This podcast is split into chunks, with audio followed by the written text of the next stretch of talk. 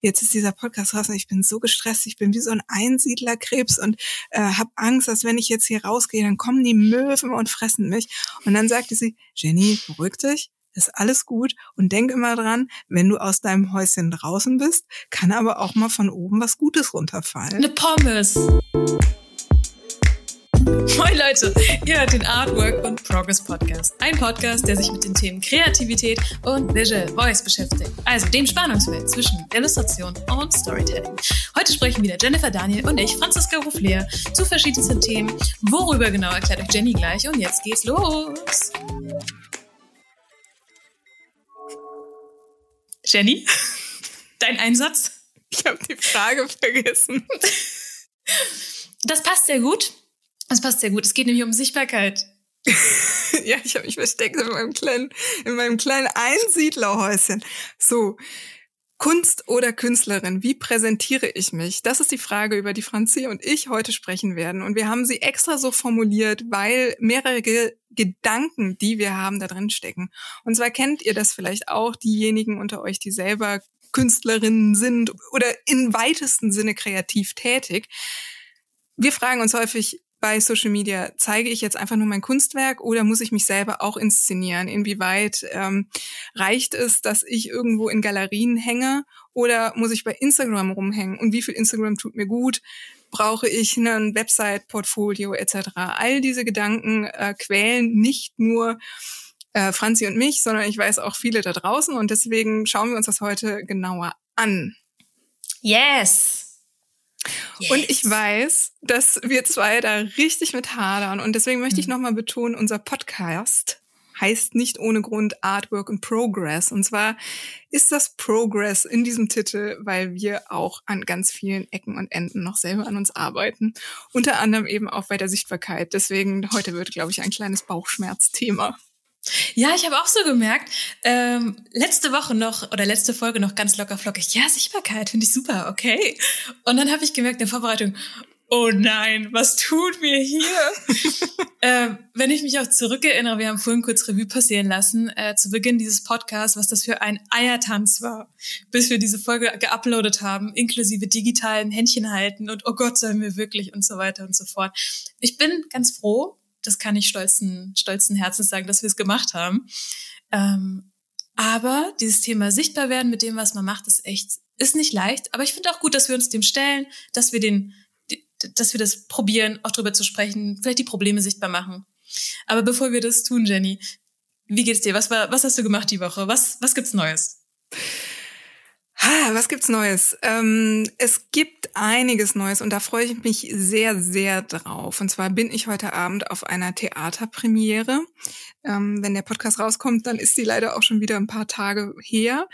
Aber das Theaterstück heißt Post Paradise und ist von dem Kollektiv Sputnik, Sputnik mit C geschrieben, nicht mit K. Das ist eine Gruppe aus Krefeld, die immer wieder eine sehr eigensinnige Form von Theater entwickelt haben. Und zwar denken wir bei Theater ja immer an Schauspieler, aber diese Schauspieler Schauspielern nicht nur selber in Persona, sondern die müssen auf Overhead-Projektoren, jeder von uns kennt die noch aus der Schulzeit, das sind diese Projektoren, wo auf der Glasfläche was draufgelegt wird und über diese Spiegelkombination dann das Bild an die Wand geworfen wird. Du meinst, diese dadurch wird es sichtbar? Ja, dafür. oh la la. Oh. oh. Das muss ich jetzt verarbeiten. genau, dadurch wird es sichtbar. Und die Schauspieler legen Animationsplatten live auf diese Overhead-Projektoren und auf diesen Animationsplatten sind Illustrationen drauf und kleine aus Pappe ausgeschnittene Figuren wie so Schattenrisse und dann werden die live animiert, die Ärmchen werden bewegt, die Münder und besprochen. Also das heißt, die Schauspieler animieren Schauspielern und müssen unglaublich viele von diesen Animationsplatten in der richtigen Reihenfolge auf die Projektoren legen, damit man dann im Prinzip ein live animiertes illustratives Stück sieht. Und das ist fantastisch. Ich hatte vor zwei Jahren selber mal die Möglichkeit, bei dem Stück Iota KI mit der Illustratorin Julia Zein zusammen im Jungen Theater in Bremen eins dieser Stücke mitzugestalten. Diesmal bin ich leider nicht dabei, aber es sind ganz, ganz viele andere Illustratoren und ich glaube, diesmal hat sich Sputnik selber übertroffen, weil sie haben 400 Illustrations Platten, die von wow. den Schauspielern animiert werden. Also wir haben so ein bisschen Glück und Unglück. Man kann leider nicht live im Jungen Theater in Bremen sein und sich das Ganze angucken, weil das natürlich auch schön, weil der Blick nicht so gelenkt wird. Aber das Junge Theater Bremen hat sich eine Videoübertragung überlegt, ähm, die hoffentlich ein bisschen diese Atmosphäre einfängt, die man normalerweise live vor Ort hat. Und da kann man sich online auch Karten für kaufen. Und wir verlinken das auf jeden Fall in den Show Notes für alle, die sich jetzt neugierig interessiert zeigen die schon mit den Hufen scharren, um digital ins Theater gehen zu können. Ja, das ist so ein bisschen das ähm, Fluch und Segen. Ne? Man kann halt an Events teilnehmen, die man sonst nicht wahrnehmen würde, weil die zu weit weg sind. Ähm, aber es hat natürlich ein bisschen weniger diesen, diesen Event und diesen aufregenden Veranstaltungscharakter. Äh, ich war tatsächlich vor ein paar Tagen in Toronto digital. Ähm, beim Toronto, ich glaube, Comics und Arts Festival, TCAF heißt das. Und was ganz schön ist, die haben ein Live-Programm, die haben aber auch einen Teil, der auf dem YouTube-Kanal läuft. Und da habe ich mir zum Beispiel einen, einen Vortrag angeschaut mit ComiczeichnerInnen über das Thema Arbeiten in fremden Welten am Beispiel von Neil Gaiman's Sandman, wo ja auch verschiedene AutorInnen, ZeichnerInnen für arbeiten und eben in diesem Universum was beisteuern. Fand ich ganz spannend. Verlinkt mir, weil da gibt's mehrere von den Talks, von den Künstlergesprächen auch online. Das heißt, man kann sich die Talks dann auch noch im Nachhinein ansehen wenn das mhm, Festival genau. gelaufen ist. Ach cool. Ja, das, ist, das ist auch ein großer Vorteil, ne? dass manche mhm. von diesen Veranstaltungen tatsächlich jetzt aufgezeichnet sind und wieder abrufbar. Mhm. Für Menschen äh, wie ich, die gerne mal so Termine verbaseln. Total. Ich muss auch gestehen, alle Live-Termine, die ich mir ähm, rausgesucht habe für dieses TCAF, habe ich verschlafen. Weil halt in, weil Kanada halt, wenn da steht 7 Uhr abends, ist es halt bei uns 1 Uhr, 2 Uhr in der Nacht und da, bin, ich, da bin ich schon richtig am Schnarchen. Ja, ja, ist auch gut. Das ist auch gut. Gesunder Schlaf ist wichtig, ja, eben. Ja, äh, eiern wir nicht drum rum. Äh, kommen wir zu den Hausaufgaben. Ah, außer mhm. du hattest, glaube ich, noch so, du wolltest noch unsere Hörerinnen an was erinnern. Erinnere oh, ich mich. Aha. Ähm, ja, und zwar hatten wir mal rausgesucht, ähm, am 30.06. ist der Abgabeschluss für die VG Bildmeldung. Für alle, die da, äh, die Mitglied in der VG Bild sind, können da ihre Werke einreichen und kriegen eine Ausschüttung.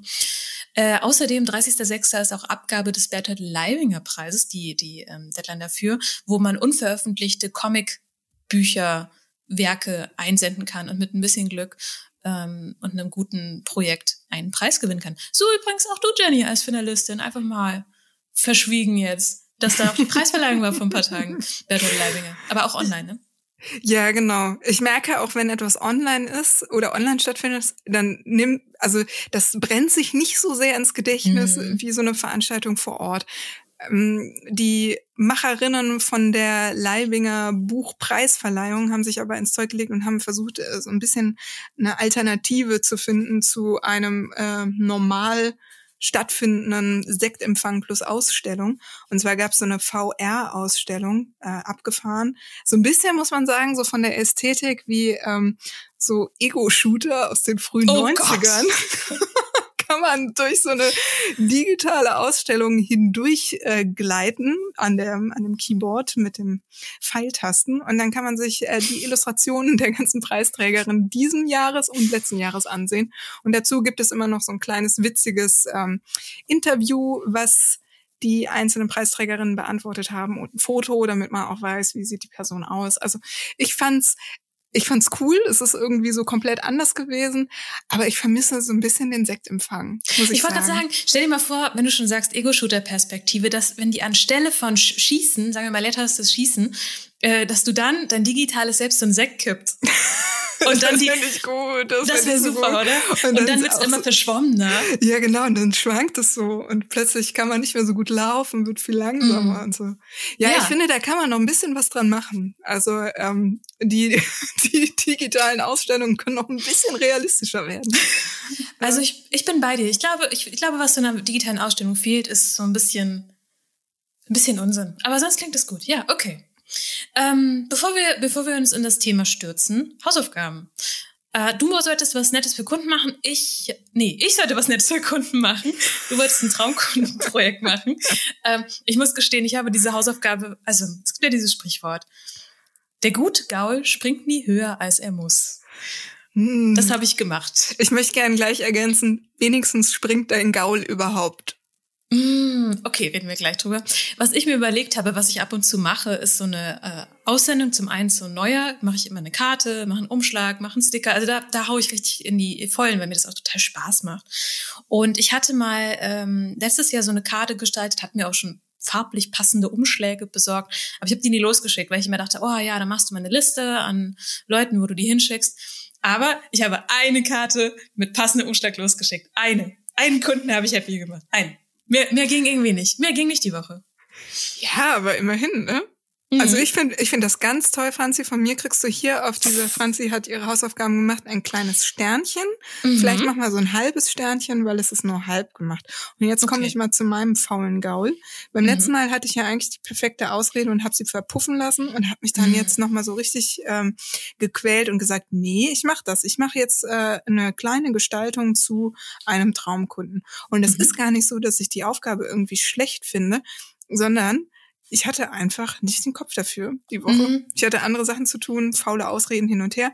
Eigentlich wollte ich für äh, Kathleen Hannahs, ähm, die hat so eine kleine Organisation, die heißt Tees for, to Tees for Togo und äh, damit wird werden Mädchen und äh, Jungen äh, Schulbildung in Togo ermöglicht. Und die haben Kathleen Henner, vielleicht für diejenige, um die, diejenigen, die sie nicht kennen, ist die Frontsängerin von Bikini Kill gewesen, ähm, die mit Vorreiterin für diese ganze Girls Punk, feministische Punkmusikbewegung ist. Und die oh, jetzt keine Ahnung, ich wollte auf jeden Fall ein Illustrationsmotiv dafür machen mit einer coolen Punksängerin drauf und ihr das einfach schicken und sagen, hey, ich finde das gut. Das wäre aber auch kein richtiger Kunde, aber das wollte ich machen und irgendwann, irgendwann einmal, wenn mir die Ausreden ausgehen, dann werde ich mich mhm. hinsetzen und diese Illustration machen. Oder wenn mir selber die T-Shirts ausgehen, dann werde ich das auch machen. Oder das, das ist ja das Tolle als Illustratorin, kann man sich selbst äh, lustige Sachen machen. Ich finde es aber okay. Ähm, manchmal hat man so Wochen und dann ist es besser zu sagen, nee, klappt nicht, anstelle sich zu peitschen und äh, zu was zu zwingen, was halt in der Woche nicht geht. Von daher, Ach, das okay. du bist so lieb zu mir. Ich bin die Liebste. Die Liebste. Du bist so lieb. Ich mache mir hier so ein, so ein Z statt einem Sternchen für Schnarchen. Nicht, mm. nicht eingeschnarcht. Komm, aber verlieren wir keine Zeit, sondern springen wir gleich in unser Thema, was uns ja auch so unangenehm ist. Also von der einen unangenehmen Sache in die nächste. Wir zwei haben letzte Woche über Kunden gesprochen und da steckte tatsächlich auch das Thema Sichtbarkeit mit drin. Denn mhm. Kunden müssen uns natürlich irgendwie finden, wenn wir als Illustratorinnen Geld verdienen wollen. Und dann sind wir reingeschlittert, na gut, dann, das, weil wir auch festgestellt haben, das ist eins der großen Themen. Machen wir doch mal eine eigene Folge zu. Und jetzt haben wir den Salat. Aber vielleicht fangen wir einfach mal ganz langsam an. Wo mhm. kann man eigentlich sichtbar sein als Künstlerin? Woran ich sofort denke, ist Social Media. Ähm, und weil wir natürlich Bildschaffende sind, vor allem Instagram.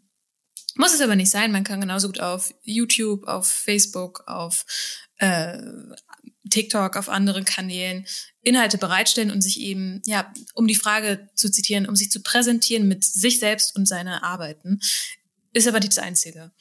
Ähm, Website ist ein großer Faktor, was glaube ich auch jeder rät, was auch sinnvoll ist, weil es eben einfach die eigene Seite ist, man alles selbst gestalten kann, ähm, das eigene Aushängeschild komplett von vorn bis hinten durchkonzipieren kann.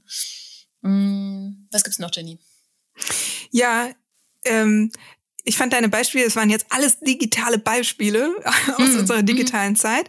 Ich würde gerne noch so ein paar klassische Beispiele nennen, weil wenn man jetzt noch mal ein paar Jahrzehnte zurückdenkt und man als Künstlerin äh, tätig war, dann war Aushängeschild Nummer eins natürlich klar, man braucht eine eigene Mappe, aber man brauchte irgendwie eine Galerie oder eine Galeristin, die einen sichtbar macht und eben auch deine Werke irgendwo zeigt, ne? Also in einer Räumlichkeit, wo große Fenster sind und eben auch zur Einstellung, äh, Ausstellung einlädt. Deswegen möchte ich glaube ich, auch darauf hinweisen, dass das auch eine Möglichkeit ist, sichtbar zu sein oder zu werden, und zwar auch eine sehr gute, ähm, an Ausschreibungen für Ausstellungen teilzunehmen, selber Ausstellungen zu organisieren, wenn man nicht in irgendeine Ausstellung reinkommt, vielleicht sogar zu gucken, dass man jemanden findet, der einen vertritt und einem hilft, sichtbar zu werden. Das könnten zum Beispiel auch Agenten sein, ähm, die dich als Illustratorin vertreten. Das heißt, Sichtbarkeit muss nicht nur digital sein, sondern es kann natürlich auch an einem Ort gebunden sein. Absolut, äh, sowohl digital als auch an Ort gebunden. Es gibt natürlich auch das große Feld Kontakte, sprich ein Netzwerk aus äh, anderen Kreativen, aus Leuten, die deine Dienstleistung benötigen, ähm, aber auch privater Bekanntenkreis. Also haben wir letzte Folge schon erzählt, bei, als es um KundInnen ging. Ähm, wir haben beide mit, mit Empfehlungen aus dem privatesten Bekanntenkreis begonnen, sei das Freunde der Familie, wo man sagt, hi, ich bin Jenny Schrägstrich Franzi, ich bin Illustratorin, hast du Hast du eine Ahnung, wer mir helfen könnte oder braucht irgendjemand Illustrationen oder solche Dinge? Ähm, was ich fragen wollte, Ausstellungen habe ich bisher ganz wenig nur mitgemacht. Ist das dann für, für eine bestimmte Art von Illustration, für eine bestimmte Sparte? Wie sind da deine Erfahrungen, was da so an Interesse zurückkommt? Ähm, wie meinst du, Interesse zurückkommt? Du meinst die Rezension der, der Besucher oder? Mm, für, für welche Art von Illustratorin ist das sinnvoll zu tun? Wenn ich ähm, Zeitungsillustrationen machen möchte, wenn ich Kinderbuch machen möchte, wenn ich einfach nur freie Arbeiten, private Anfragen bekommen möchte? Oder was ist so der, der Rücklauf von so einer Ausstellung? Nee, ich glaube, wenn du ähm, eine Ausstellung machst, dann ist es viel häufiger so, dass du etwas ausstellst, was eher einen künstlerischen Aspekt hat im Ausdruck. Also wir haben da ja schon oft drüber gesprochen, dass man als Illustratorin ja immer so ein, so ein Standbein hat, mit dem man Geld verdient und vielleicht auch ein Spielbein, was mehr künstlerisch ist. Und ähm, natürlich kann man auch mit dem künstlerischen Weg Geld verdienen. Und das ist äh, tatsächlich der Weg über Ausstellungen und über Ver Käufe. Also du schaffst dir natürlich damit, ähm, indem du Illustrationen kreierst. Die können natürlich auch am Ende für eine Zeitung gewesen sein, aber mit Sicherheit tragen die irgendwie ein eigenes Thema in sich, was du gerne zum Ausdruck bringen willst. Und es ist nicht so, dass Kunde XY gesagt hat, mal mir jetzt drei Meerschweinchen und die sollen unser Logo ähm, auf einer Möhre essen, so, mhm. wie Kunden sich sowas wünschen, ähm, sondern es ist dann irgendein Thema, was ähm, mit dir verbunden ist als Persönlichkeit. Und natürlich kannst du äh, a, wenn du eine Ausstellung machst, immer sagen für deine eigene Vita, für dein Portfolio, hey, ich habe hier und da und dort ausgestellt. Das heißt, du kriegst damit so eine Form von, du bist relevant als Künstler, Akkreditierung. Weil hm. Galerien dich zeigen. Es gibt Menschen, die natürlich reinkommen und äh, deine Werke sehen und gegebenenfalls deine Werke auch kaufen. Es gibt Kunstsammler, die deine Werke ankaufen. Das heißt, du kannst dann ähm, sehr direkt über den Verkauf des Werkes oder meinetwegen Drucken, Drucke äh, Geld verdienen. Okay, verstehe. Aber das heißt eher, wenn du dich als Künstlerin präsentieren willst, weniger im Bereich ähm, Dienstleistung, Illustration, das sind so ein bisschen zwei getrennte Dinge? Also es gab in Köln immer eine, eine Ausstellungsmesse, die hieß die Illu. Und ich glaube, da sind dann schon auch viele Kreative aus Agenturen äh, umhergelaufen und haben geguckt, ah, sind da vielleicht auch Illustratorinnen dabei, mit denen ich mal zukünftig mhm. zusammenarbeiten kann oder möchte. Also mhm. man kann natürlich auch solche Formen von Ausstellungen finden. Aber ich glaube, dass halt über so normale Ausstellungen auch andere Kreative kommen. Man muss sich das ja auch immer vorstellen, dass äh, der beste Freund des Illustrators ist ja irgendwie der Grafiker. Und Grafiker sind ja auch nicht gerade, oder Grafikerinnen sind ja auch nicht dann abgelehnt, mal eine Ausstellung zu besuchen und sich inspirieren Klar. zu lassen. Ne? Und die können natürlich dann auch sagen, hey Franzi, ich habe jetzt gesehen, du hast hier das Adventure-Huhn ausgestellt, aber könntest du nicht auch äh, das mit dem Meerschweinchen für uns machen? Klar, gerne. Also, ja, ne? ähm, also ja, mhm. schon. Aber stärker, stärker das künstlerische Ich. Mhm wird da. Ah, spannend. Wie gesagt, ich habe da gar nicht so viel Erfahrung. Finde es ganz spannend, da mal reinzuschnuppern, als wäre ich selbst ein kleines Meerschwein. Ähm, aber was da auch drin steckt, ist natürlich dieses Thema eigene Arbeiten veröffentlichen. Auch hier, um jetzt den Bogen zu schließen, das kann man ja auch auf Social Media tun, auf der eigenen Webseite, ähm, weil natürlich die eigenen Arbeiten oft naja, man hat mehr Gestaltungsfreiraum und die Themen, wie du schon sagst, die einen persönlich interessieren, stecken noch mal mehr drin und können potenziell auch Traumkunden anziehen. Das kann also eine ganz schöne Synergie irgendwo sein. Äh, und eine Sache, die mir auch noch einfiel als kleines äh, Bonusding, es gibt natürlich auch das Thema sowas wie Podcast, YouTube-Kanal, aber auch Newsletter zum Beispiel. Austin Kleon ist ja darüber mittlerweile hauptsächlich bekannt, aber auch unsere geschätzte Kollegin Lisa Früber ist Stimmt, sie hat auch einen wunderbaren Newsletter. Mhm. Ich weiß gar nicht, wie oft der rauskommt, aber äh, meldet euch an und schaut selber, wann er rauskommt. sie berichtet regelmäßig, wie sie vorankommt mit dem Comic, an dem sie gerade arbeitet. Mhm. Das finde ich auch sehr spannend, wie sie so die Arbeit dahinter sichtbar macht. Das ist heute auch ein Thema, worüber wir sprechen. Von daher passt es eigentlich ganz gut. Ähm, vielleicht, wenn wir jetzt so ein bisschen das Feld beleuchtet haben, wo kann man denn sichtbar sein? Was gibt's denn da so? Können wir mal über unsere eigenen Erfahrungen sprechen, sowohl mit dem Podcast als auch mit unseren eigenen äh, Sichtbarkeitskanälen. Jenny, magst du Fang du an. du hast es, als wir ganz am Anfang das Thema genannt haben, hast du es ja schon erwähnt, dass wir beide so ein bisschen Sichtbarkeitsschisser sind, dass uns das sehr schwer fällt. Und als wir den Podcast hier aufgenommen haben und dann die erste Folge so weit hatten, dass wir gesagt haben, so jetzt hauen wir die raus, waren wir fix und fertig beide. Also ich war wirklich auch Tage danach noch fertig, weil ich bei mir immer festgestellt habe, Mhm. Wenn es dann draußen ist, dann kommen sie mir auf die Schliche und äh, alle werden sagen, was fällt der einen Podcast zu machen? Die kann das doch gar nicht.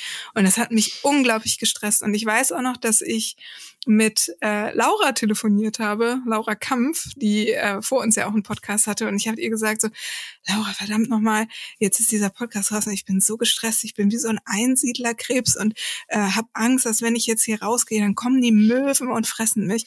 Und dann sagte sie, Jenny, beruhig dich, ist alles gut und denk immer dran, wenn du aus deinem Häuschen draußen bist, kann aber auch mal von oben was Gutes runterfallen. Eine Pommes. Zum Beispiel eine Pommes, die die Möwe nicht gefressen hat oder was auch immer. Und da hat sie so unglaublich recht. Und das ist jetzt auch gerade so die Erfahrung, die ich teile, nachdem wir über 20 Folgen Podcast gemacht haben, dass so viel positives Feedback zurückkommt, dass ich merke, das hat sich total gelohnt, da aus seiner kleinen Muschel äh, sich herauszutrauen? Ich habe auch so langsam die Erkenntnis, sehr langsam, ähm, dass dieses Sichtbarmachen auch irgendwo wichtig ist. Ich glaube, entweder, ich glaube, Stephen Pressfield, der Artist, nee, der Weg des Helden, Heldenweg, da geht es ja auch darum, großartig vorbereitet hier. Ähm, man muss rausgehen, man muss den Drachen erschlagen, aber man muss auch zurückkommen. Ich glaube, Andy J. Pizza hat das nochmal in seinem Podcast wiederholt. Das hat die, diese zwei großen F Fehler oder Stolpersteine oder Sachen, wo es versandt sind. Erstens, man geht gar nicht erst los und zweitens, man kommt nicht zurück. Aber das ist ganz wichtig, weil das ist Teil des Kreises. Und ich habe so drüber nachgedacht. Ähm, zum einen fällt es mir, Schrägstrich uns, würde ich jetzt mal sagen, leichter, diesen Podcast zu veröffentlichen, einfach weil wir es jetzt schon ein paar Mal gemacht haben und gemerkt haben, oh, die Möwen fressen uns nicht, cool. Ähm, aber auch, ich glaube, so Projekte halten sich nicht, wenn man nicht zeigt, was man macht. Und das kann sein, weil, weil ihr als HörerInnen auch irgendwo mit im Boot setzt. Also wir machen das zwar auch für uns und das ist auch schön, aber wenn wir nicht diesen ich sag mal in Anführungsstrichen Druck hätten, okay, alle zwei Wochen veröffentlichen wir eine Folge, das ist das Versprechen, was wir gegeben haben. Wenn wir das nicht im Hinterkopf hätten, oh, das möchten wir jetzt aber schon halten, dann würden wir aufschieben und aufschieben und aufschieben und es würde nicht passieren. Deswegen ist es eigentlich ganz, oh Gott, ich sag das jetzt wirklich, es ist wichtig, sichtbar zu sein. Sag es. Es wow. ist gut, dass wir es uns getraut haben, das zu machen. Ja. Aber ich, was ich, was ich raushöre aus all dem, was, was du gerade sagst, ist, wir sammeln so ein bisschen warum lohnt es sich überhaupt, dieses Risiko einzugehen, sich mhm. sichtbar zu machen. Weil es ist ja so, dass wir es als unangenehm empfinden. Und wir finden das ja, nicht nur wir zwei finden das unangenehm. Ich weiß, dass es viele andere auch unangenehm findet, finden. Und ich habe mal gehört, dass es so eine Studie gibt äh, oder so ein Gedanken, dass wir Menschen äh, ja immer in so äh, ich wollte jetzt schon Horden sagen, wir sind in Horden, Rudeln sozialisiert. Und ähm, Verbänden? Verbänden und Gewerkschaften? nee, ich will eher so in die Steinzeit. Clans okay. oder so. Mhm. Clans. Und mhm. wir sind sozial, aber auch äh, nicht nur sozial, sondern tatsächlich von lange voneinander abhängig gewesen. Das heißt, ähm, es ist ein soziales Konstrukt. Und wenn ich da auffalle oder gar unangenehm auffalle, bestünde eventuell das Risiko von meinem Clan, von meiner Gewerkschaft, was auch immer, verstoßen zu werden. Und manchmal denke ich, vielleicht ist das diese Urangst, die immer getriggert wird, wenn man sich so, wenn man versucht, sich zu präsentieren. Aber nochmal zurück zu dem, was du gerade gesagt hast du nickst so und denkst darüber nach, aber was hältst du davon, wenn wir versuchen mal die Vorteile zu sammeln, warum es sich eigentlich lohnt, aus seinem, aus seiner kleinen Muschel, aus seinem Schneckenhaus herauszukommen? Das ist gut. Lass uns das auch an die Innenseite unserer unserer Muschel rantackern. Weil, also zum einen hilft es eben, diese Regelmäßigkeit sichtbar zu werden, aber es hilft auch, sich, ja, wie du jetzt sagst, Gedanken zu machen, warum ist es denn eigentlich gut, zu zeigen, was man so macht. Ähm, Also was, was glaube ich, was wir eben schon ganz gut genannt hatten, ist dieses Thema, was wir im Podcast auch erfahren, ist dieses, dieses Feedback und dieser Teil von einer, einer Gemeinschaft zu sein, ähm, diese Bestätigung natürlich zu bekommen. Das hilft Leuten, da haben Leute Spaß dran. Das sind nicht nur wir zwei, auch wenn es natürlich sehr einfach ist bei der Aufnahme, muss, muss ich mir auch wirklich immer vorstellen, dass unser Kassettenrekorder-Podcast niemand hört das. Wer sollte das denn hören? Ähm, aber es ist natürlich toll, dann zu lesen, dass Leute dann einen besseren Tag haben oder, ach, ich weiß nicht, ihr alle halt, was, was, was halt so passiert. genau. Aber es kann ja auch ganz ähm, also wenn ich jetzt mal vom Beispiel Podcast weggehe und woanders hingehe, wie zum Beispiel, ähm, ich habe eine Ausstellung oder ich zeige mein Portfolio als Künstlerin äh, auf einer Website oder in irgendeinem anderen, auf irgendeiner anderen Plattform, dann hat es natürlich auch den Vorteil, dass andere mich finden können und gegebenenfalls auch meine Projekte unterstützen oder mich buchen wollen äh, als Illustratorin oder mich als Künstlerin fördern wollen. Also falls es da draußen irgendwelche Hörerinnen gibt, die Mäzenin werden wollen, ich stehe ja. Hast du, noch mal kurz so, hast du noch mal kurz so untergeschoben? Die Jenny würde übrigens Geld annehmen, so ungefähr. Geld, gerne Geld annehmen für mm. die. Leute, die nur mich in meiner eigenen Arbeit unterstützen. Nur Jenny wollen. auch. Also bitte nur Jenny. Ja, und ähm. vergesst ich mache das nicht mit den Meerschweinchen. Das mache ich nicht mehr. Nein, aber okay, was du ja, was du also sagst, ist es irgendwo eine Möglichkeit, äh, sichtbar zu werden für KundInnen und da entsprechend auch seinen Lebensmittelunter Lebensmittelunterhalt, Lebensunterhalt mitzuverdienen, wenn Leute wissen, ah, das ist die Jenny, die hat früher mal das mit den Meerschweinchen gemacht. Genau, aber das macht sie jetzt nicht mehr, sondern, sondern ist sie raus. Das und das. Und was auch ein großer Vorteil ist, das, was du eben gesagt hast, ähm, man findet dadurch natürlich andere Menschen, die einen auch in gewisser Weise inspirieren können. Also mhm. ähm, natürlich freue ich mich, ich freue mich wahnsinnig darüber, wenn ich höre, hey, ähm, das, was ihr zwei da macht, das unterhält mich und das äh, inspiriert mich. Aber ich freue mich natürlich auch, wenn ich darüber wieder auf andere Kreative stoße, die mich dann wiederum inspirieren und mir einen Anstoß geben, ähm, mich selber weiterzuentwickeln. Und ich merke halt auch dadurch, dass wir zwei sagen, hey, wir machen alle zwei Wochen, ist das jetzt so noch, mhm. ähm, diesen Podcast, äh, trainieren wir uns natürlich nicht nur in Sachen Sichtbarkeit, sondern auch wieder in ganz vielen anderen kreativen Feldern. Und dadurch, dass wir es nach außen äh, stellen, gibt es ja immer auch eine Möglichkeit, also gibt es die Notwendigkeit, sich anzustrengen, so wie du es auch mal vorhin versucht hast zu beschreiben. Ne? Also das ist dadurch, dass, dass wir es tatsächlich veröffentlichen, müssen wir auch gucken, dass es eine gewisse Qualität hat, dass mhm. wir uns nicht so komplett schämen. Okay, wir kommen aber zurück zu schöneren Dingen. Also warum ist es wichtig, sichtbar zu sein? Was, wie kann es das helfen? Was ich ja auch so ein bisschen daraus lese, also es gibt verschiedene positive Gründe, sei das mit äh, Netzwerk, sei das Feedback bekommen, sei das den Zirkel abschließen, die Heldenreise zu Ende bringen, damit man auch vielleicht eine neue starten kann. Ähm, aber auch natürlich KundInnen, Aufträge, Sichtbarkeit, Gemeinschaft. Ähm, es macht vermutlich Sinn, wenn man sich überlegt auch, was will ich denn damit erreichen von diesem ganzen, diesem ganzen Blumenstrauß an Dingen, ne? Dass man eine Messbarkeit reinkriegt. Ja.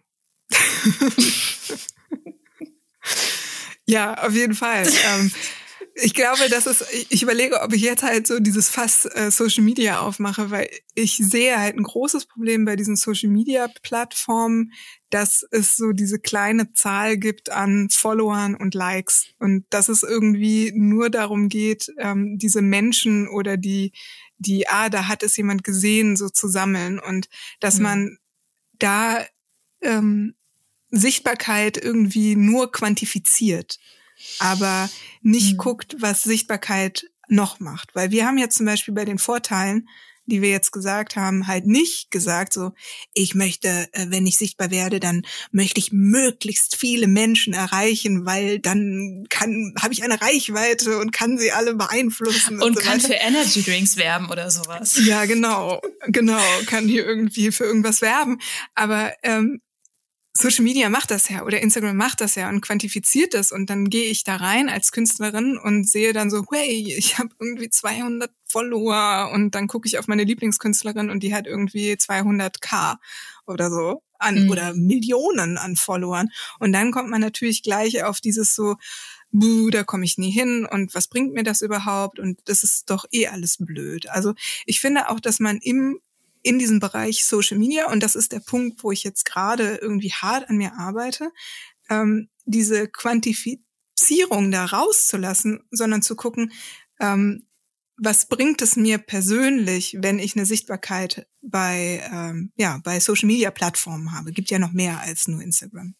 Ich finde ganz spannend, das hast du mir auch erzählt, ähm, dass du, dass du deinen Social Media Kanal wie so eine eigene Dokumentation siehst. Und das fand ich einen ganz interessanten Gedanken.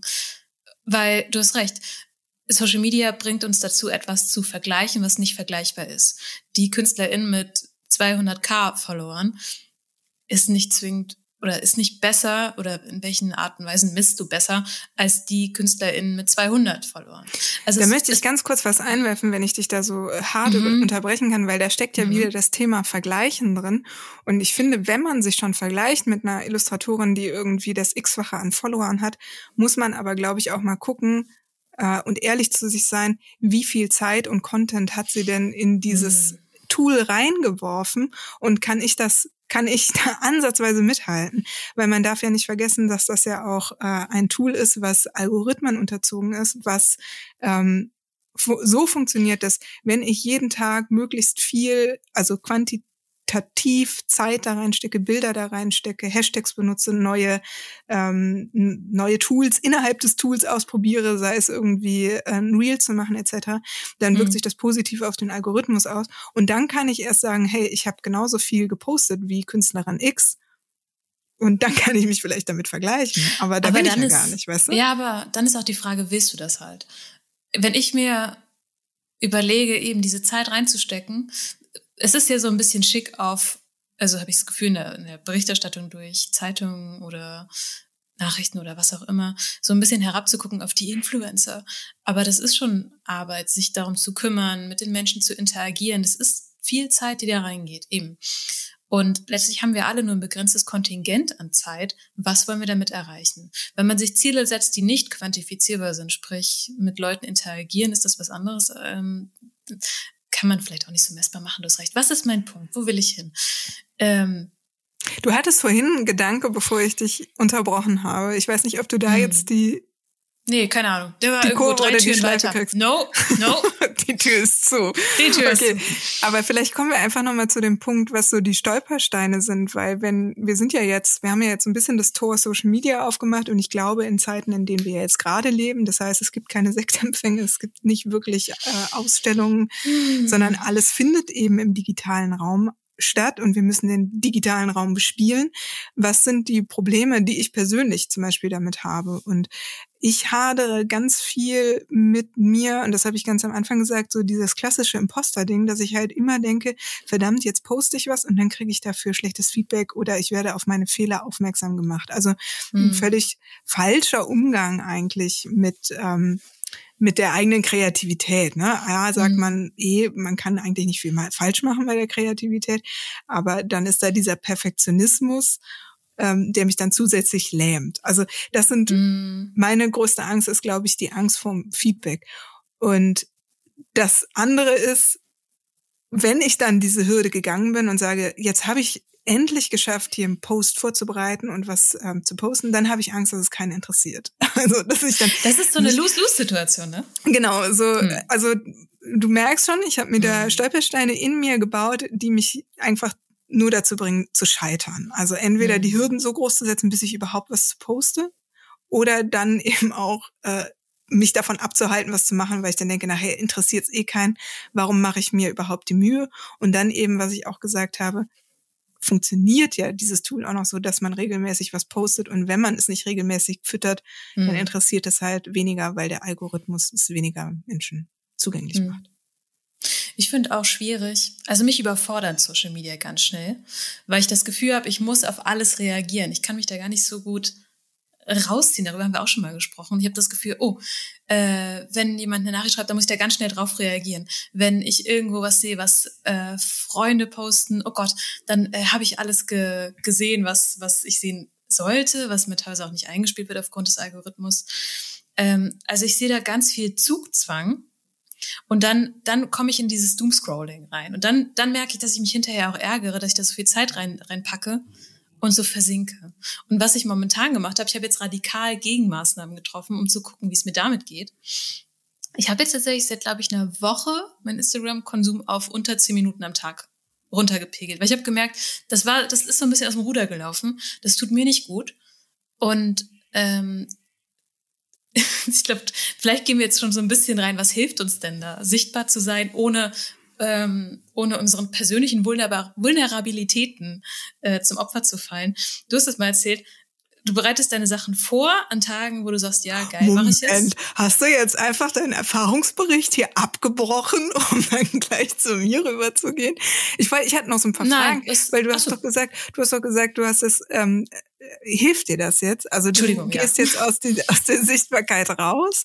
Also du hast gesagt, du mhm. ähm, um dieses Gefühl, dieses ähm, was, was ja die Social Media Plattformen können, die können einen ja mhm. irgendwie süchtig machen und immer weiter mhm. zu scrollen und diese Unzufriedenheit einem äh, eben geben, weil man das Gefühl hat, man scrollt und scrollt und hat trotzdem nicht alles gesehen. Und ähm, du hast jetzt radikal deine Zeiten also, reduziert. Ist das was, wo du sagst, da bleibe ich dran, das werde ich jetzt zukünftig immer so machen? Kann ich nicht so ganz sagen. Also ich habe gemerkt, es geht mir deutlich besser damit. Ähm, das messe ich daran, ich schlafe ein bisschen besser, habe ich das Gefühl. Und eben diese Zeit nutze ich anders. Also ich habe jetzt angefangen, mir so eine Wochenzeitung zu kaufen. Und weil ich habe, beim Instagram kriege ich auch viel Nachrichten mit. Und ich mir dachte, ja gut, Nachrichten kann man jetzt auch nicht ausklammern, das ist ja auch bescheuert, das klappt ja nicht. Ähm, und ich habe so dieses Gefühl von Entschleunigung so ein Stück weit. Also dieser Drang, ich muss antworten, ich habe diesen, diesen Zugzwang und diesen Druck, den habe ich nicht mehr so. Weil dann denke ich mir, ja, dann liegt halt eine Nachricht in der Inbox eine Woche, dann ist das halt so. Ähm, und damit geht's mir deutlich besser. Also ich habe das Gefühl, davor war ich so total im Sumpf drin mhm. oder im, im, im Wald vor lauter Bäumen. Ähm, und jetzt habe ich mich da so ein bisschen, bin einmal nach ganz oben geklettert und ich habe das Gefühl, jetzt kann ich so ein bisschen besser vielleicht, wenn ich es noch mal ein bisschen länger gemacht habe, so ein bisschen besser entscheiden, wie will ich es denn eigentlich nutzen, um zurück zu vorhin zu kommen. Ähm, und, und was möchte ich damit erreichen, um dann so Gegenmaßnahmen oder so ja. Maßnahmen zu finden, um das zu erreichen? Ist jetzt auch viel bewusster, ne? Es ist nicht mehr, dass ja. man in diesem endlos Scroll-Moment drin ist. Das ich finde auch, man verliert sich so da drin. Du, du guckst einmal kurz drauf, du, du, Instagram gibt dir ja auch ganz viele leckere Happen, ne? Ähm, und auf einmal ist eine halbe Stunde rum. Und das hat mich total geärgert, weil hinterher fühle ich mich nicht gut, wie wenn ich schreibe, illustriere, irgendwas Kreatives mache, sondern ich fühle mich hinterher nicht, nicht gut. Ich fühle mich ausgelaugt oder ich denke mir, oh Mano, was, was habe ich denn jetzt gemacht? Eine andere ähm, Sache, die ich mal gemacht habe, ist bei Instagram so radikal sortieren, was ich mir angucke. Also hm. ich habe tatsächlich auch ähm, das klingt jetzt auch wieder so unsympathisch, ne? Aber ich habe halt Menschen äh, stumm geschaltet, die Content posten, der mich nicht inspiriert, sondern mhm. der mich irgendwie schlecht fühlen lässt. Also ich habe mir so richtig so eine Blase an Inhalt mhm. selber kuratiert, was ich gut finde, von welchen Menschen ich mehr sehen möchte, weil ja mich das irgendwie persönlich in meinem Wesen anregt und nicht mhm. ähm, ja schlecht Wo man sich selbst irgendwie schlecht fühlt. Ja, ich glaube, das Stichwort ist dabei auch so ein Stück weit ähm, Konsumentenhaltung oder wann kommt diese Abgrenzung? Wenn ich mir das jetzt angucke, wie es vor einer Woche oder vor zwei war, ich habe ich hab total so die, diese Grenzen sind verschwommen zwischen äh, ich konsumiere Sachen aus Spaß oder aus Langeweile oder ehrlich gesagt auch ganz viel aus Prokrastination und ähm, ich versuche mir aber dabei auch ein bisschen einzureden, dass ich das gerade für meinen Beruf mache. Und das funktioniert nicht, weil da war ja gar nicht klar, warum mache ich das und ähm, mit welchem Zweck. Und dass ich mich hinterher blöd fühle, weil ich das nicht erreicht habe oder weil ich mir gesagt habe, so, jetzt mache ich mal zehn Minuten, gucke ich mir lustige Hundebilder an, das ist auch okay. Sondern es hatte so komische, zwiespältige Ansprüche drin. Voll. Und was du auch gerade gesagt hast, der Unterschied ist ja auch, ob ich konsumiere oder ob ich es selber nutze, um wirklich sichtbar zu werden als äh, Künstlerin. Ne? Also mhm. bin ich jetzt, bin ich eigentlich die Besucherin der Ausstellung oder habe ich selber da drin eine Ausstellung geschaffen? Oder hänge ich um die Ecke rum und guck mir Leute an? Ja, ja, genau. Also wir wollten ja eben, hast du es an versuchst ein, einzuleiten, dass wir ähm, nach den Stolpersteinen mal drüber sprechen, was sind äh, mögliche Hilfestellungen. Und ähm, eine Sache, die du gerade gesagt hast oder welchen Gedanken ich wirklich interessant finde, ist so zu überlegen, welche Rolle möchte ich denn bei Instagram haben. Ne? Also mhm. wenn mir das Konsumieren nicht gut tut, dann kann ich ja mein, mein Feed kuratieren und sagen, ich schmeiß die Leute raus, die mir nicht gut tun, plus ich setze mir ein Zeitfenster. Ähm, und sage, mehr als äh, fünf Minuten scroll ich hier nicht durch den Feed. Und genauso eben auch bei der Kommunikation. Ne? Also äh, habe ich auch letztens dran gedacht, what would Beyoncé do? Weißt du, du kannst ja auch nicht, wenn, wenn du jetzt äh, großer Beyoncé-Fan bist und schreibst dir eine Nachricht, dann schreiben dir hunderte Leute Nachrichten und die wird auch nicht auf alle Nachrichten antworten können. Das klingt zwar jetzt erstmal immer so ähm, arrogant, aber nur weil es halt eine Social-Media-Plattform ist und jeder die Möglichkeit hat, mit dir ein Gespräch anzufangen, musst du ja nicht zwangsläufig auf jedes Gespräch reagieren.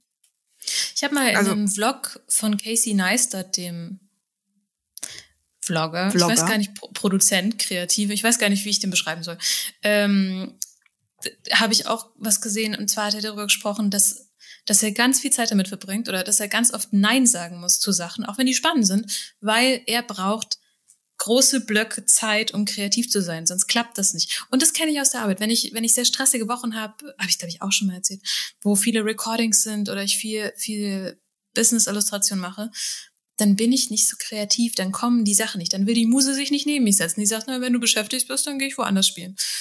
ähm, Schönes das stimmt Bild. schon. Das stimmt ja. schon.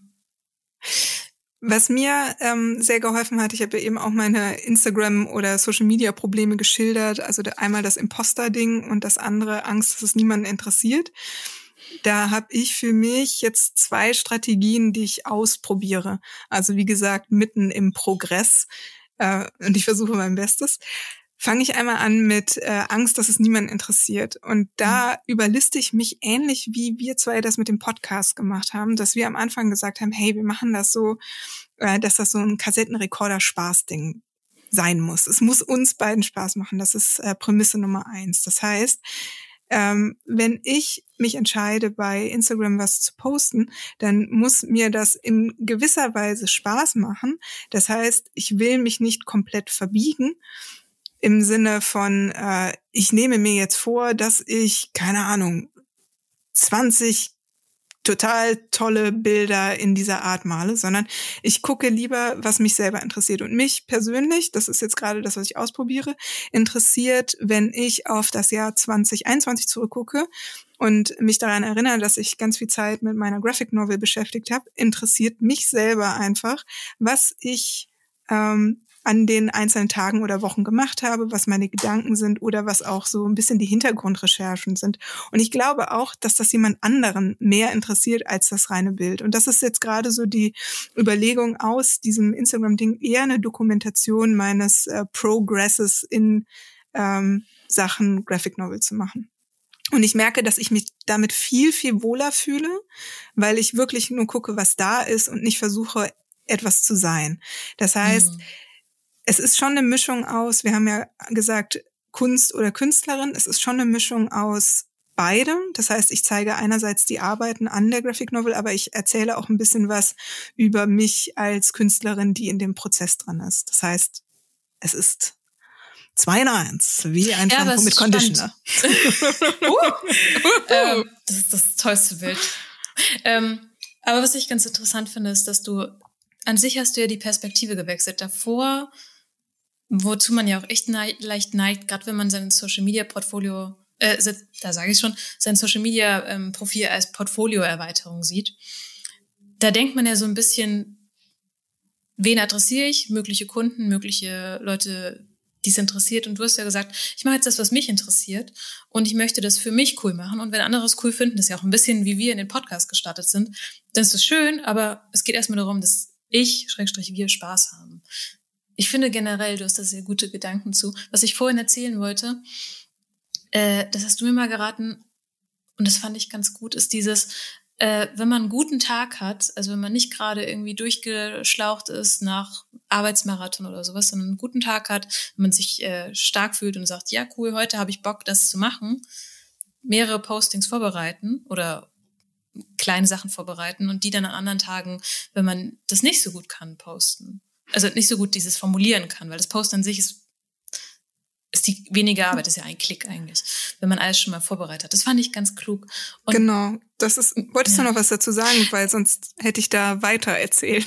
Äh, ich werde ganz kurz nur eingreifen, bevor ich es vergesse. Was mir auch hilft tatsächlich, ist mal dieser Radikalschlag runterfahren, weil ich merke mit meiner persönlichen Sache dieses, oh Gott, äh, wenn ich da jetzt nicht alles beantworte, ist schlimm.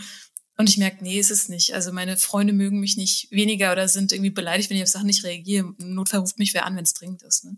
Voll. Und auch nochmal, ja nochmal zurück in die Wirklichkeit. Es ist auch nicht gesund, wenn du Freunde hast, die dir Vorwürfe machen, wenn du nicht stimmt. sofort antwortest. Ja, das stimmt auch. Oder, oder Beiträge likes. Es kann ja immer mal sein, dass man irgendwas anderes zu tun hat. Ne? Also ja. Social Media ist halt nicht die Wirklichkeit. Das darf man nicht vergessen. Teile davon ja, aber manche Sachen auch nicht. Es ist ja so ein bisschen, als würdest du über einen Marktplatz laufen und alle können dich halt ansprechen und du reagierst halt auch auf die Leute, die du jetzt erstmal nett findest und nicht auf jeden, der dir was zuruft. Ähm, aber finde ich total, finde ich total gut, auch zu sagen, ich äh, reduziere das ein bisschen. Mein anderer ähm, ja, meine andere Strategie gegen dieses äh, Angst vor schlechtem Feedback und ähm, dieses Imposter-Sein ist genau das, was du gesagt hast. Ähm, es gibt Tage, da bin ich in so einer absoluten Hybris und denke, wow, ich habe alles im Griff. Uh! Es läuft. Uhu. Und dann nutze ich halt äh, den Fahrtwind und bereite tatsächlich so ein bisschen die Sachen vor für Instagram. Das heißt, was ich leider nicht kann, ist so dieses, ey, ich bin irgendwo spontan und mache eine Story und kann natürlich in die Kamera reden und so. Und ich merke, ich bin dafür einfach nicht gemacht. Also ich, ich krieg's nicht hin, aber ich finde diese Strategie zu sagen, hey, wenn es mir gut geht, dann bereite ich äh, ein paar Postings vor, dann lege ich mir schon mal die Bilder in der richtigen Größe zusammen, überlege mir schon, was ich dazu schreiben will und dann poste ich lieber äh, jede Woche zwei Beiträge als irgendwie drei Monate einen, wo ich einmal richtig gut war und ein Video gemacht habe, wo ich in die Kamera hm. lache. Haha. Haha, was ich glaube, passiert ist, glaube ich. Ich glaube, es ist auch so dieses Ding, was kann ich, was, was liegt mir und sich nicht zu zwingen. Also wenn ich merke, ich poste halt nur einmal im Monat oder zwei Monate, ist mir mittlerweile auch, nein, nicht ganz egal. Ich merke schon, dass ich denke, boah, du solltest mal wieder. Aber ich habe ich hab zumindest nicht mehr den Anspruch, oh Gott, eigentlich sollte man, weil das vom Algorithmus belohnt ist, jede Woche posten und noch ein Reel machen und noch das, weil ich einfach merke, das ist kein realistischer Anspruch für mich. Das, ich, ich bin nicht der Typ, der der das von heute auf morgen zu machen beginnt, nur weil ich es mir vorgenommen habe. Und da lieber mit realistischen Ansprüchen an sich rangehen. Was ist das Kleinste, was ich machen kann? Mhm. Und das testen. Ein gutes Ziel könnte ja zum Beispiel auch sein, anstatt zu sagen, hey, ich will Ende des Jahres 100.000 Follower mehr, könnte man zum Beispiel auch sagen, hey, ich möchte es einfach nur schaffen, bis Ende des Jahres äh, zwölf Postings zu machen, weil im letzten Jahr habe ich nur fünf gemacht oder so. Mm. Also das wäre ein kleines und machbares Ziel.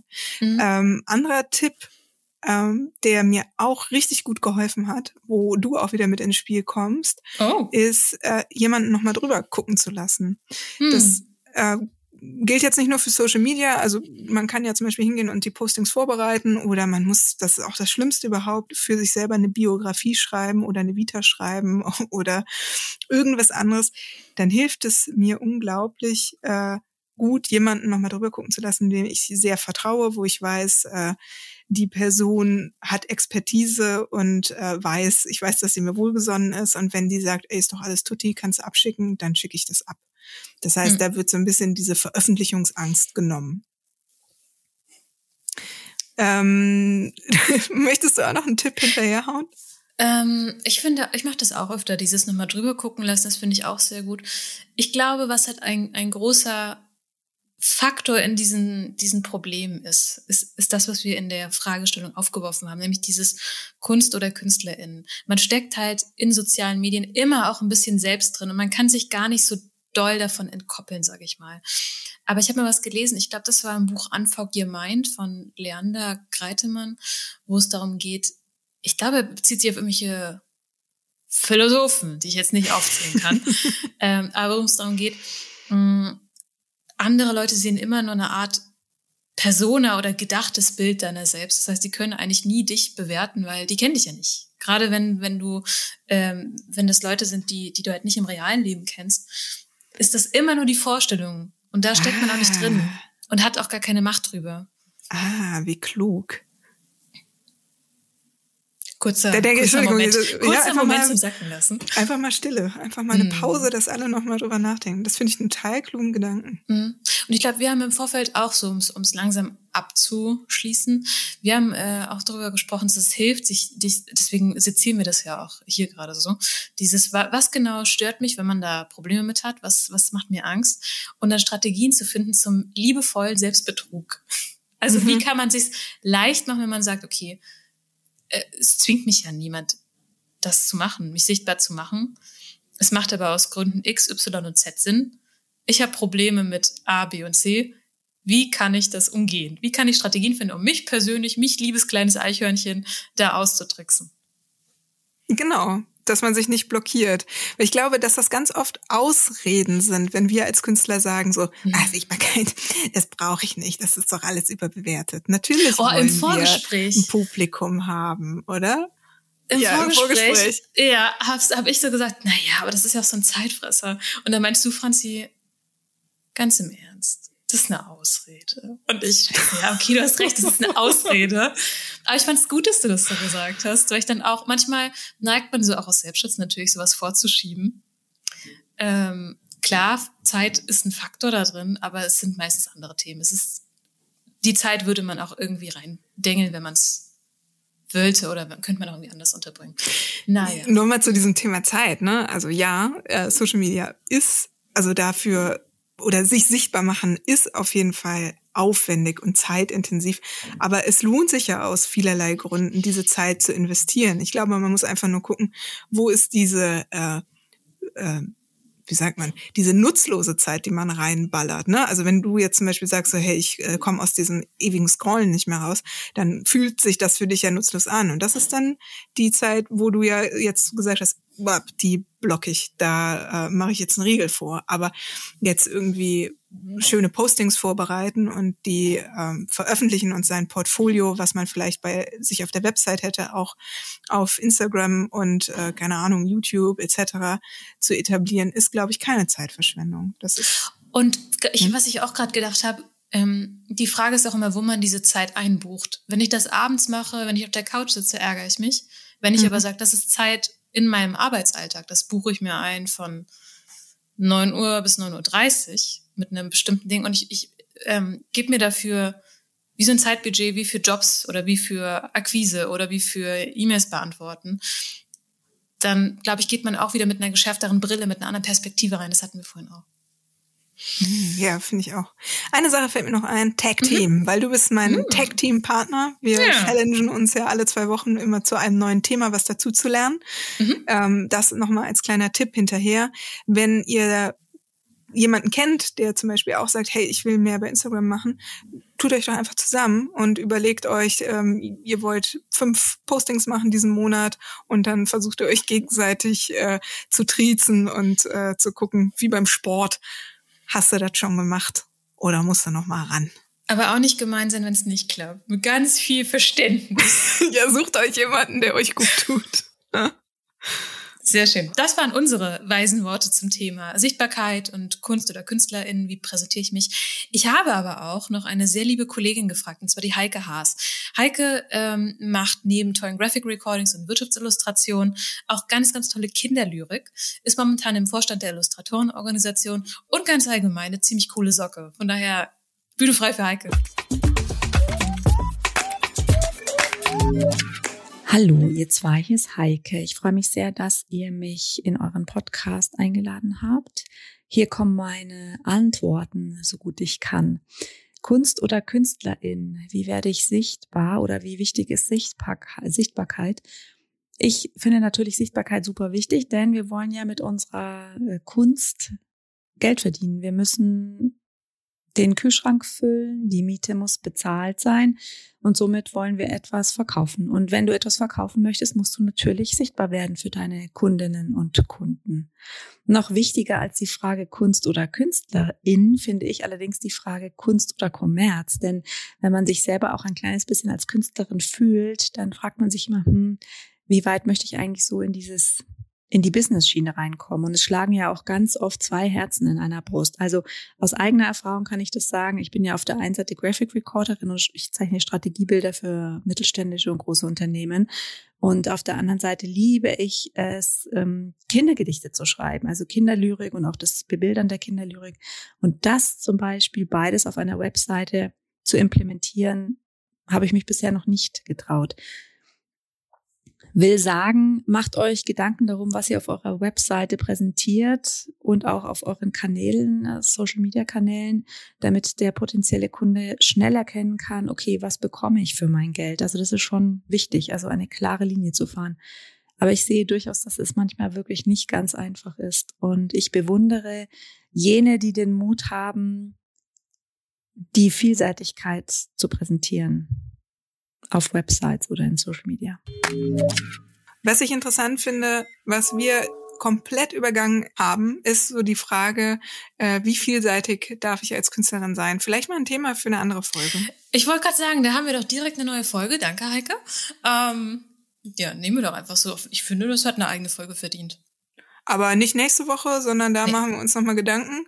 Ich würde nämlich sagen, nächste Woche ist es wieder Zeit für ein Comic-Spezial. Und zwar sollten wir über Zeitungscomics sprechen. Das sollten wir. Das sollten wir unbedingt.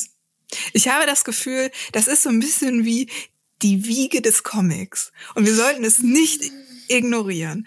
Ist aber nur ein Gefühl, wir zwei recherchieren jetzt zwei Wochen und dann kommen wir mit unseren äh, Bits und äh, Bytes, keine Ahnung, sagt man das so, kommen wir zurück Mach und mal. erzählen euch, was wir gefunden haben zum Thema mhm. Zeitungscomics. Ich habe mir tatsächlich auch schon eine kleine Hausaufgabe überlegt, Jenny, weil in diesem Podcast geht's ja immer so kuschelig zu. Und wir fangirlen und was auch immer. Oh. Und ich dachte mir, jetzt gibt's Kampf. Wir kämpfen gegeneinander. Wir treten gegeneinander an zum Was? Thema Zeitungskom. Ja. Äh, und zwar habe ich mir überlegt, wir überlegen uns beide einen fiktiven Zeitungscomic. Wir überlegen uns ein kleines Konzept. Muss nicht ausgefeilt sein im Sinne, dass äh, das reale Zeitungsstrips oder sowas entstehen muss, aber wir beide schlagen nächstes Mal ein Zeitungscomic-Konzept vor. Oh, wir pitchen zwei Konzepte. Ja, ja, oh, ja. Okay. Das kann ich auch zum Glück noch ganz spontan vorher machen. Du kannst das aus den Fingern dir Bullshit, wenn du möchtest. Du kannst hier sitzen und sagen, klar, Franzi, ich habe die Hausaufgabe gemacht. Es geht um, äh, um einen Finger und ähm, der arbeitet bei der Zeitung. Ha. Ha. Nee, ha. Ähm, wird bestimmt noch besser, der Pitch. Hoffen wir es. Sonst gewinne ich. Damit bleibt mir nur zu sagen, mach's gut, Franzi. Macht's gut, liebe Hörerinnen. Das klingt wie im echten Radio. Mm. Ich freue mich, wenn wir uns in zwei Wochen wieder hören. Wir sehen uns auf der anderen Seite der Zeitung. Ciao.